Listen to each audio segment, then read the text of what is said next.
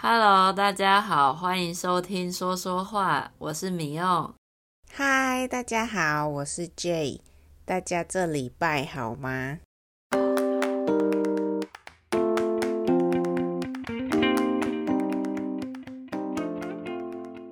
米欧，我回来真的要被台湾的交通吓死诶。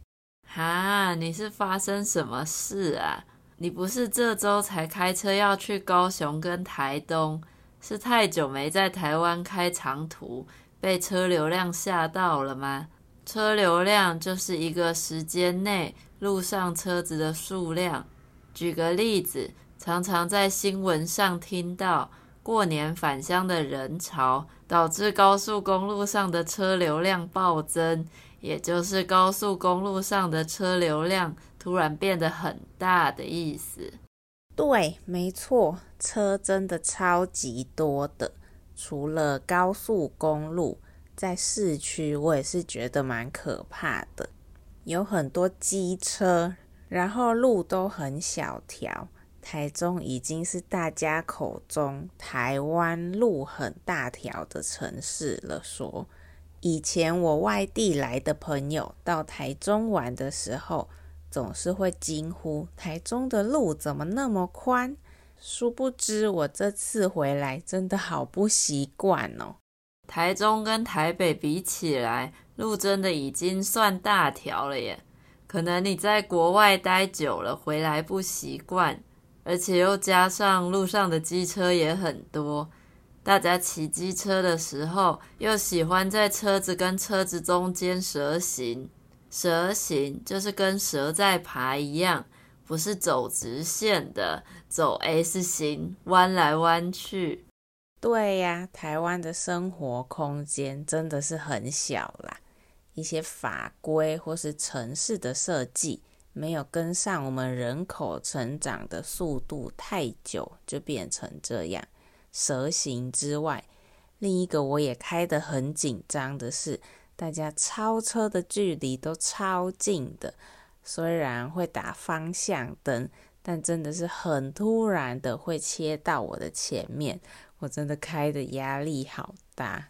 没错，而且很多人都不会提早打方向灯，绿灯的时候都以为前面的车要直行，就会很自然的跟上去，但常常遇到一些转弯前一秒才打方向灯的人。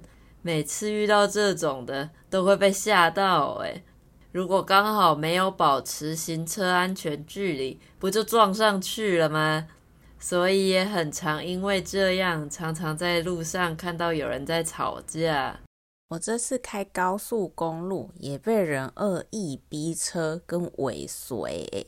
恶意逼车就是故意一直开得很近，好像快撞到你的那个样子。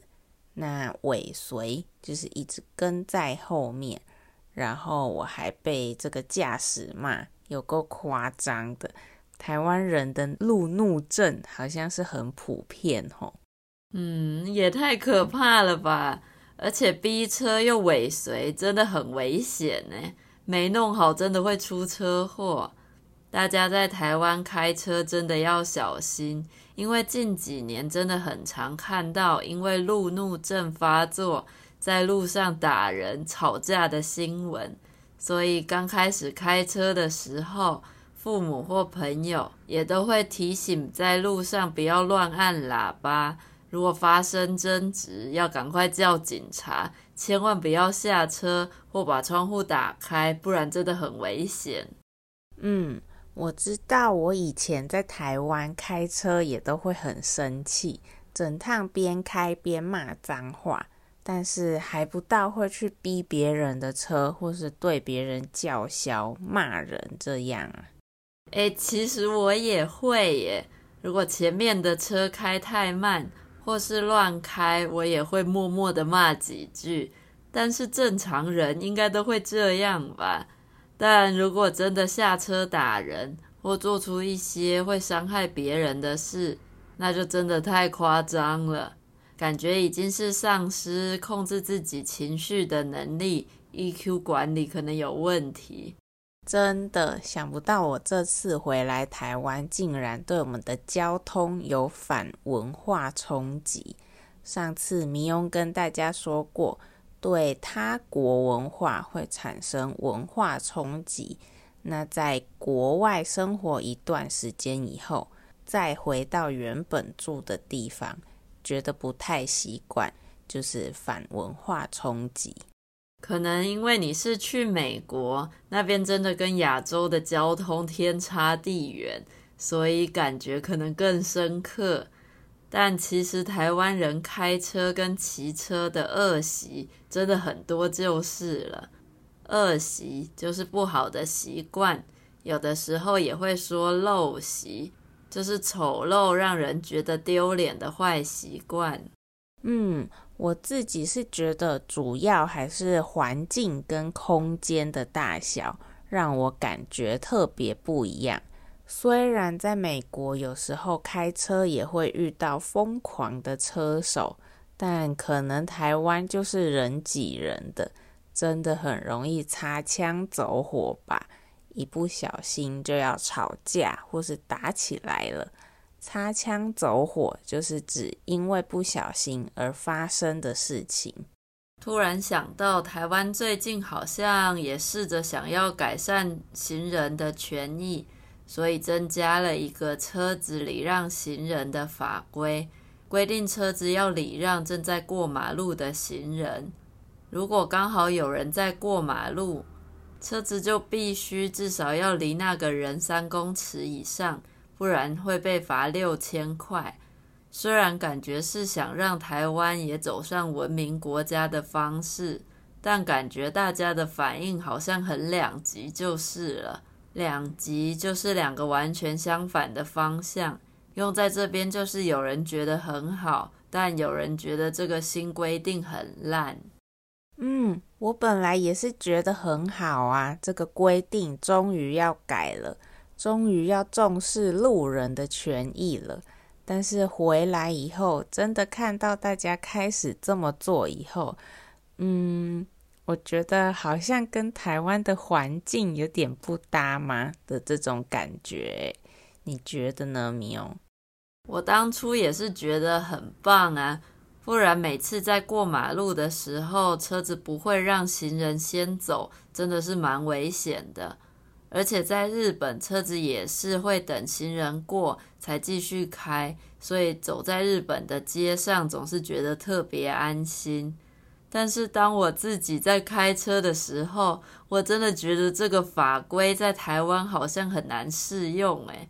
台湾车子又特别多，所以当有右转灯要右转的时候，刚好又一直有行人通过的话，整条路都塞车了。真的是一动也不能动。对呀，我甚至还有一种感觉是，以前大家找到时间自己赶快过马路的方法，好像比较符合台湾需要的效率呢。但是也不知道是不是只是因为刚刚才开始的这个新法规，所以我们很不习惯而已。嗯，可能再适应一阵子，就会养成习惯，之后就不会觉得那么不方便了。